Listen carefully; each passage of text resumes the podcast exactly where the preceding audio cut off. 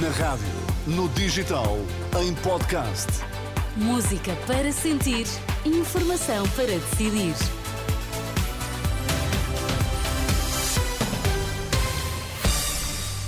Vamos então saber as notícias que estão em destaque a esta hora.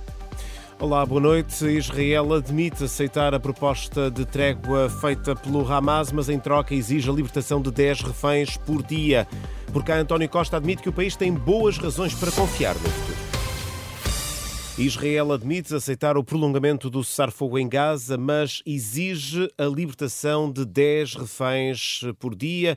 É a resposta de Benjamin Netanyahu, que esta noite publicou um vídeo em que diz ter informado o presidente norte-americano, Joe Biden, de que a campanha militar em Gaza será retomada assim que a trégua temporária chegue ao fim.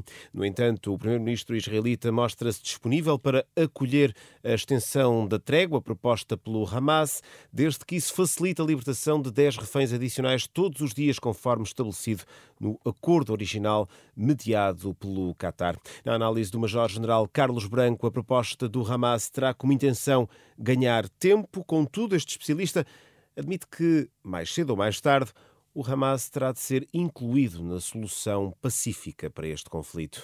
As soluções políticas fazem sempre com os vilões, ou se quiser, com quem tem poder tem sido sempre com estes grupos que tem feito a paz. Veja, por exemplo, o Afeganistão, que é o que temos mais presente. Portanto, não, não, não ficaria admirado se a história se repetisse. Porque quem é que tem o poder? Não é a autoridade palestiniana. A leitura do uh, general Carlos Branco, ouvido pelo jornalista Tomás Anjinho Chagas, e com esse uh, desenvolvimento mais recente, a posição de Benjamin Netanyahu, que admite aceitar o prolongamento do cessar-fogo em Gaza, exigindo em troca a libertação de 10 reféns por dia. Incompetente, incapacitado. A Ordem dos Médicos deixa duras críticas ao Ministério da Saúde, em causa as centenas de vagas, mais de 400, eh, por eh, preencher eh, no concurso de internato médico do Serviço Nacional de Saúde. A Renascença, Carlos Cortes, o bastonário da Ordem dos Médicos, fala de incompetência do Ministério da Saúde. O Ministério da Saúde não ter feito o seu trabalho de casa. Consistia em assegurar condições para uma boa formação dos médicos, também assistenciais, obviamente. Nós chamamos várias vezes a atenção que se nada fosse feito, além dos médicos estarem a sair do Serviço Nacional de Saúde, iriam deixar de expressar o seu interesse por vagas do internato médico. Nós temos agora o maior número de sempre, são mais de 400 vagas por preencher. O Ministério da Saúde é perfeitamente incompetente incapacitado para tratar da formação médica em Portugal. Carlos Cortes, o bastonário da Ordem dos Médicos, em declarações esta noite à Renascença, mais de 400 vagas ficaram por preencher no concurso para o internato médico. As especialidades com mais vagas por preencher são medicina interna e medicina geral e eh, familiar.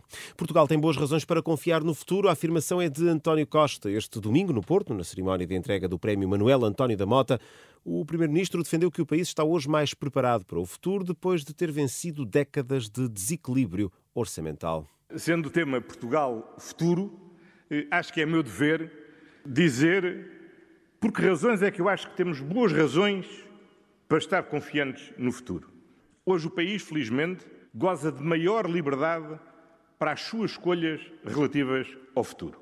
O facto de termos vencido décadas de desequilíbrio orçamental isso traduz-se mais do que em algo de natureza financeira em algo da maior importância democrática e política. Primeiro-Ministro António Costa no Porto. No futebol, Taça de Portugal, o Sporting goleou o Domiense da quarta divisão por 8-0. Destaque para os três golos de Paulinho. Os restantes foram apontados por Luís Neto, Trincão, Coates, Nuno Santos e Guióqueres. Esta hora, em Aroca, joga-se o Aroca Boa Vista, a última partida da quarta eliminatória da Taça. Eh, nesta altura, as duas equipas eh, estão prestes a iniciar o prolongamento. A partida terminou com um empate a um gol golo eh, no tempo regulamentar. É um assunto de que traremos novidades mais à frente eh, aqui na Renascença. Estas e outras notícias estão em atualização permanente em rr.pt.